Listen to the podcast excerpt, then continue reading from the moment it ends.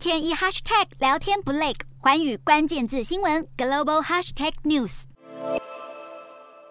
字节跳动始终否认会将旗下产品抖音跟海外版本 TikTok 的数据资料交给中国政府。但美国商业杂志《富比士》一项新调查，让字节跳动这番对外说法相当站不住脚。富比士调查数百名员工在求职平台领英上的履历，发现字节跳动至少有三百名员工过去曾在央视、新华社、环球时报等中国官媒工作过，其中十五人更同时受雇两家公司。但字节跳动以利益冲突驳斥这项报道。TikTok 最近才坦承，美国以外的员工能取得用户资讯。前提是要先经过美国当局授权。现在富比士最新调查更几乎坐实，TikTok 沦为中国政府打手，渗透嫌疑更难洗清。